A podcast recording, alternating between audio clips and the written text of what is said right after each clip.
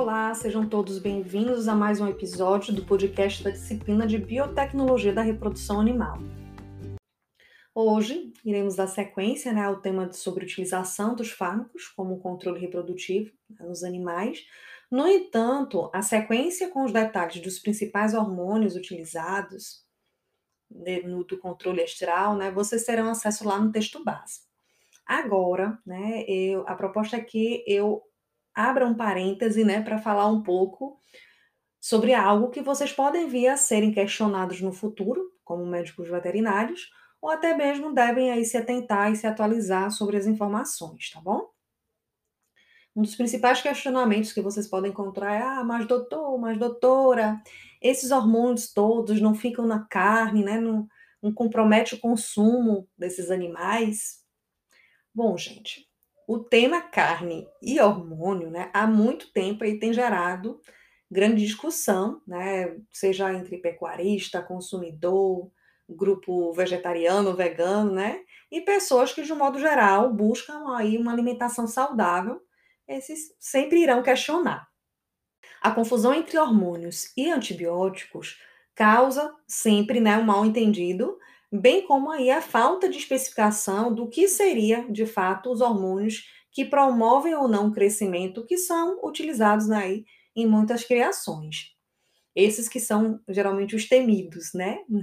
Além disso, existe também a legislação específica de cada país, que atua também né, como uma variável a ser analisada, que permite ou não o uso dessas substâncias em cada caso. A grande realidade, gente, é que essa palavra hormônio geralmente não é bem vista aí pela maioria das pessoas, né? Esse medo, esse temor todo se deve aí principalmente pelo fato que as pessoas com pouca informação, né, tendem a pensar que se tratam de substâncias que produzem sempre efeitos colaterais, que vai dar câncer, né, que coloca ao risco a saúde, tanto dos animais quanto da população. E aí vão, né, se multiplicando as informações principalmente pelas fake news, né? E isso ocorre também porque quando se fala em hormônio, vem logo na mente das pessoas, né? Substâncias utilizadas aí para promover né, o ganho de peso, né, a, a aumentar os músculos tanto do bovino quanto dos frangos, né? De fato, algumas dessas substâncias, que inclusive têm seu uso proibido no Brasil, podem né, levar aí algumas reações indesejáveis, tanto em animal quanto em humano que acaba consumindo a carne, tá? Embora entendendo que exista essa restrição né, contra as substâncias hormonais, o temor pelo uso, de forma generalizada, ela não é justificável.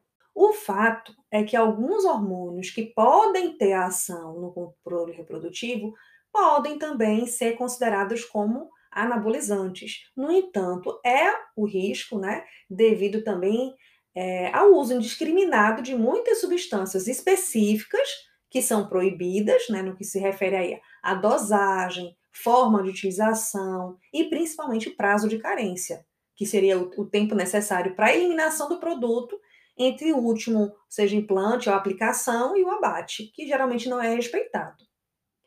Esses aspectos, eles podem sim é, culminar né, na contaminação da carne por hormônios, Porém, os hormônios naturais e é, alguns compostos sintéticos, né, os chamados de xenobióticos, quando utilizados corretamente, eles não oferecem perigo ao consumidor.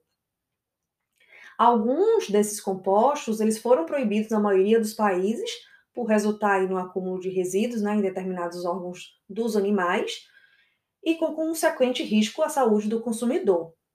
Então, é importante diferenciar os hormônios que, a depender da dosagem, possuem ação anabolizante, e os hormônios utilizados em programas para controle estral de rebanho, por exemplo, tá bom? Infelizmente, existem poucos trabalhos publicados sobre o tema. Mas eu trouxe aí alguns dados de uma pesquisa que foi bem interessante, né, realizada pelo médico veterinário Diego Jimenez Filho, e que resultou também na tese né, de doutorado dele, apresentada em 2016, e o título era o seguinte: Fatores de risco para a saúde coletiva e para o meio ambiente na utilização de hormônios em programas de reprodução assistida em bovinos. Falando brevemente né, sobre o trabalho, né, o objetivo principal era avaliar os riscos sanitários associados ao uso dessas fontes exógenas, né, de hormônios, nos programas de sincronização de estro e indução da ovulação, sobre a saúde coletiva e o meio ambiente. Além disso, também teve como objetivo avaliar o conhecimento e a percepção de risco dos criadores de bovinos e médicos veterinários na utilização e manipulação aí da aplicação desses hormônios, determinando aí risco, é, possíveis riscos né, à saúde. Dentre os resultados, né, a totalidade, né, todos os criadores entrevistados afirmaram que é, ao você adquirir né, os hormônios numa casa de produtos veterinários, não, ninguém exigiu prescrição veterinária. Os períodos de carência né, na carne e no leite eram desconhecidos pela grande maioria. Né, 69 em torno por cento de criadores e pasmem, gente. 65% dos médicos veterinários também não se atentavam a esse período de carência.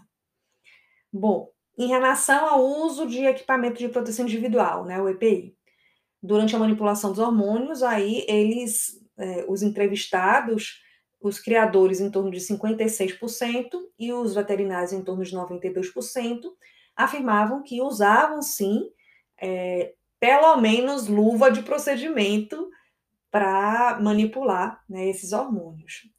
Hormônios gente, como aí a progesterona, a prostaglandina e os estrógenos, eles podem ser absorvidos via transdérmica, né? Então, o ideal é que exista essa utilização de luva durante a manipulação e aplicação desses fármacos nos animais. A prostaglandina, por exemplo, possui aí efeitos em diversos tecidos, né? Sistema nervoso, músculo liso respiratório, corpo lúteo, entre outros. Então, por isso, é recomendado que pessoas asmáticas e mulheres grávidas não manipulem esses hormônios. Na tese lá do, Dr. Diego Jimenez, né, concluiu-se que existe uma falta de informação entre os criadores e médicos veterinários acerca dos períodos de carência dos hormônios, falta de informação também sobre o grupo de pessoas que não devem manipular os hormônios, falta de informação sobre a exigência da prescrição veterinária na compra desses fármacos, né? além também do correto descarte dos resíduos gerados durante os protocolos hormonais. Diante né, disso, gente, é necessário que exista uma educação né, e mais comprometimento também, tanto dos criadores quanto dos médicos veterinários, a fim aí de promover uma segurança tanto alimentar quanto diminuir os riscos ocupacionais, visando aí uma saúde coletiva. Bom, pessoal, essas foram aí algumas informações que acredito que são relevantes para vocês e espero que tenham gostado. Até o próximo encontro.